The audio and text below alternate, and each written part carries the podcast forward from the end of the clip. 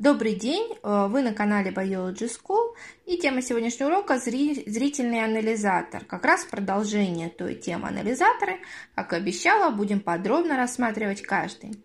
Итак, 90% информации поступает через этот анализатор. Да? Очень сложно представить себя, если бы мы ничего э, не могли видеть. Да? К сожалению, есть такие люди, вот. но тем не менее. А сенсорная система или зрительный анализатор, напоминаю, состоит из, а, первое, это, конечно же, самого глазного яблока, да, непосредственно. Далее а, идет зрительный нерв, который подходит к затылочной части мозга, и это как раз финальная часть, где происходит обработка информации. Видите, у нас в затылочной части мозга находится как раз то, куда приходит информация через э, глаз. А, значит, э, будем рассматривать подробно строение зрительного анализатора, потому что тут есть и вспомогательные системы, внутреннее строение. Но для этого, конечно же, желательно, чтобы вы смотрели сейчас на картинку. Она есть в любом учебнике или можно открыть в интернете, потому что достаточно тяжело а, понять, что там где происходит, а, если это не видеть. Итак, вспомогательные системы, прежде всего это брови, они нам нужны для того, чтобы отводить лишнюю влагу, да, когда мы потеем или просто попадает э, при умывании, например, вода, чтобы вода не попадала в глаза.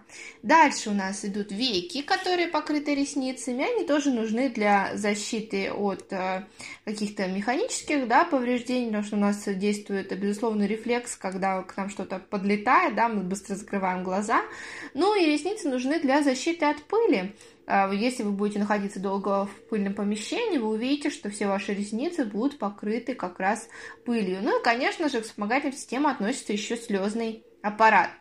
А для того, чтобы смачивать слизистую, для того, чтобы также выводить какие-то инородные вещества а, со слизистой.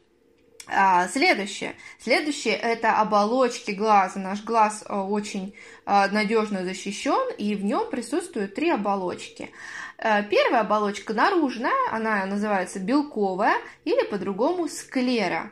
Она состоит из соединительной ткани. Функция этой оболочки это, конечно же, защита от механических и химических повреждений. Она самая плотная. Под склерой находится сосудистая оболочка. По-другому называется средняя, ну и от ее названия сосудистая, да, понятно, что она пронизана сосудами, а функция, конечно же, питание глаза. А еще в сосудистой оболочке происходит поглощение световых лучей. Третья оболочка, внутренняя, называется сетчатка. Она состоит из э, фоторецепторов, палочек и колбочек. Называются они так из-за своего внешнего вида. Действительно, если посмотреть в разрезе, фоторецепторы одни похожи на палочки, то есть имеют такую столбчатую структуру, другие похожи на колбы. Э, функции у сетчатки это восприятие света, конечно же, и преобразование э, этого света в нервные импульсы. Значит, колбочки, они отвечают за восприятие цвета, а палочки отвечают за восприятие формы. А, то есть э, колбочки находятся ближе к центру, э, и место, где выходит нерв из сетчатки, называют слепое пятно. А, то есть, а, если вы, например, будете смотреть только вперед, и вот такой эксперимент, да, если и сбоку вам а, поднесут эм, какой-то предмет, ну, сбоку это четко, например, около уха, да, вы не будете знать, что это за предмет. А вы четко можете провести эксперимент, вы четко определите его форму, но цвет вы не увидите. Это как раз доказательство того, что а, все колбочки сосредоточены спереди, да, то есть все, что мы видим впереди, мы четко определяем его цвет. А форму а, э, можем, а кол, как палочки распределены более там, да, по всей сетчатке.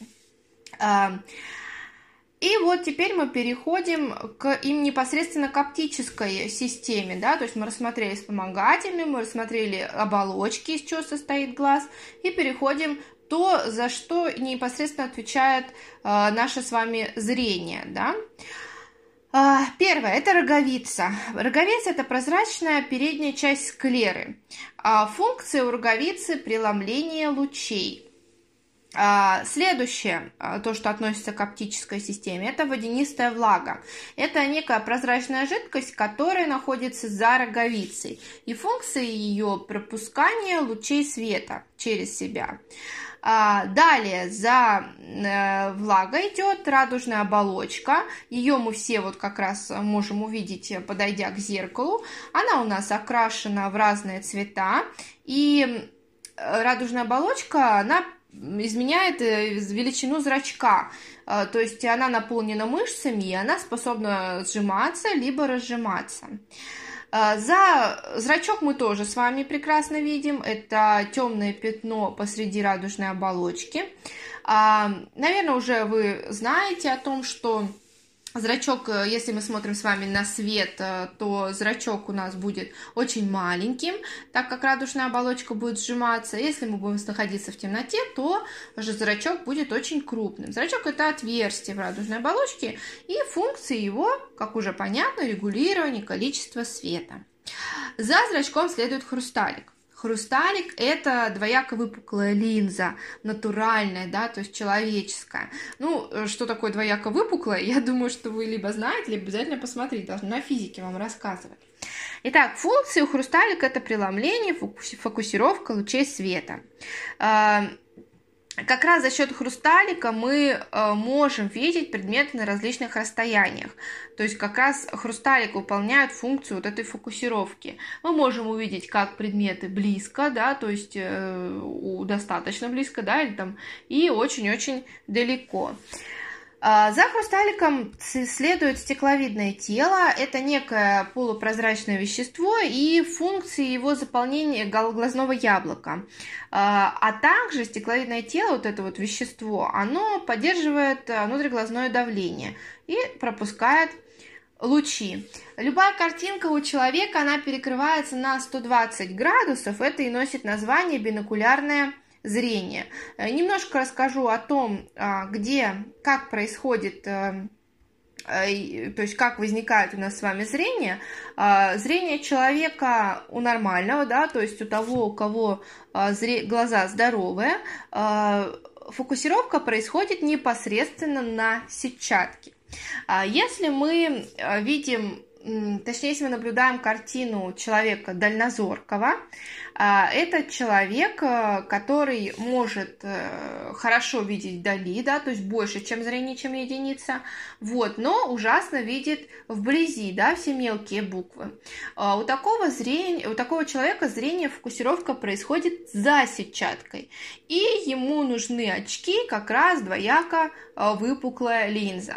Если мы говорим про человека близорукого, то есть того, кто не видит вдаль, а прекрасно видит вблизь, то у этого человека фокусировка зрения происходит перед сетчаткой, и врач ему назначит двояко вогнутую линзу. Э, это тоже интересно, но это уже такой раздел оптики физики. А, если это интересно, то это нужно обязательно посмотреть, как происходит фокусировка зрения, именно картинки с очками, а, кому это важно, да, вот. А на сегодня, в принципе, про а, зрительный анализатор все. Обязательно изучите строение глаза по картинке в реале. Надеюсь, урок был полезен. Если остались вопросы, обязательно задавайте. Всего доброго!